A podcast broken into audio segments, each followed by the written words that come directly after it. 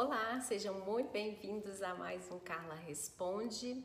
É, o Carla Responde de hoje é um pouquinho diferente. Uma pessoa me mandou uma mensagem perguntando sobre ela mesma. Ela disse que ela não consegue pedir desculpas e que o parceiro sempre reclama que ela nunca pede desculpas para nada. Ela erra, ela até acha que ela está errada, ela consegue enxergar que ela está errada, mas ela não consegue pedir desculpas. Então vamos lá. A falta do pedido de desculpas é, tem alguns significados, tá? Um, essa pessoa ela pode ter alguma crença escondida e por isso ela precisa então descobrir e retirar essa crença do que que significa esse pedido de desculpas para ela. Às vezes ela acredita que pedir desculpas é se humilhar, enfim, tem N crenças e aí é caso a caso, não dá pra gente ficar né, tratando aqui desse assunto.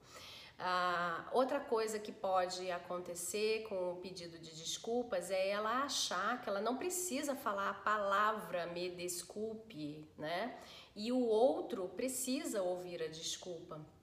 Às vezes, para ela, é, o fato dela remendar, é, resolver o problema, reestruturar, reorganizar, já é, um, já é um pedido de desculpas mas a outra pessoa, ela tem um perfil comportamental, um entendimento de mundo diferenciado, no qual para ela é importante ser pontuado antes da ação do outro para que ela reconheça que aquilo dali é consequência do pedido de desculpas. Então você precisa dizer, olha, fulano, fulana, me desculpe, eu vou agir da forma tal para resolver o problema causado. E aí a pessoa age.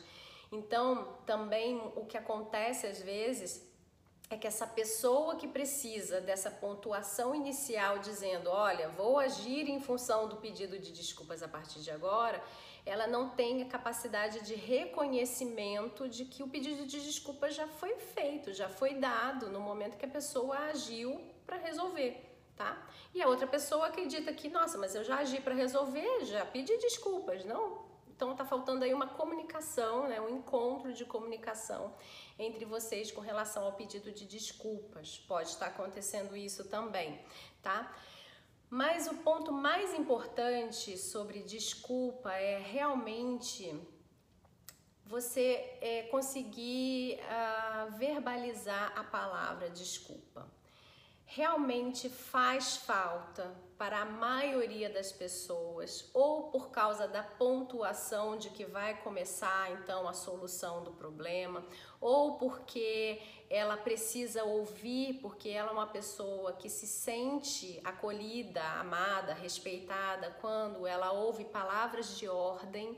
Então ela precisa da, da, do, da palavra para ela entender que realmente você está arrependido ou você não gostou do que você fez, você entendeu que aquilo dali que aconteceu não é bacana e então ela precisa dessa palavra para ter certeza. Então, como existem muitas situações onde essa palavra se faz necessária, é mais fácil realmente você aprender como usar a desculpa, a palavra desculpa na sua vida, tá? Existe, por exemplo, até aquela questão né, de que muitas pessoas acreditam ah, na, na, no costume, né? Porque tem aquelas regras de polidez, né, do costume, que é com licença, desculpe, né, por favor, obrigada. Então também tem essas questões. Você pode estar passando até por um julgamento de falta de polidez por causa da falta da palavra desculpas por melhor que seja a sua ação em seguida para solucionar o problema que você tenha causado, tá? Então, atenção a isso. Ah, como usar a palavra desculpas? Primeiro você vai ter que entender qual é essa crença, se houve uma crença na sua vida com relação a essa palavra. E segundo, você tem que entender o seguinte: o resultado da palavra desculpa é credibilidade. Uma pessoa que consegue mostrar para o mundo que ela é factível de erro, que ela reconhece os seus erros e que ela está pronta a mudar, ela é uma pessoa que ela recebe um olhar do outro de credibilidade.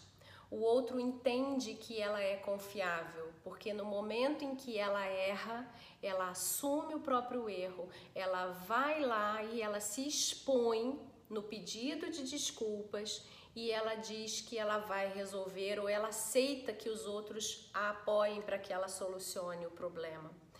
Então, ah, quando você usa essa palavra, você ganha uma força social e familiar muito grande. As pessoas costumam dar mais confiança a pessoas que sabem se desculpar. Então, você que me mandou a mensagem, fiquem a dica aí que para você tentar mudar a chavinha, é, se for crença é um trabalho mais profundo, mas caso você já esteja evoluindo com relação a isso ou queira entender por que, que o pedido de desculpas ele tem vantagens na sua vida, né? A grande vantagem é essa: você fazer parte do círculo de pessoas que são confiáveis, tá? E que elas são queridas e vistas como pessoas que se enxergam, sabem reconhecer seus problemas e sabem resolver seus problemas. Tá bom? Um grande abraço e até a próxima. Se você gostou desse conteúdo, divulgue e compartilhe com seus familiares e amigos, porque pelo menos duas vezes na semana eu passo aqui no podcast para deixar para vocês ferramentas, dicas, insights sobre treinamento e desenvolvimento humano. Se você precisar de mais informações, passa lá no meu site recomeçodevida.com ou me manda um direct no meu Instagram Recomeco de Vida Carla Cunha.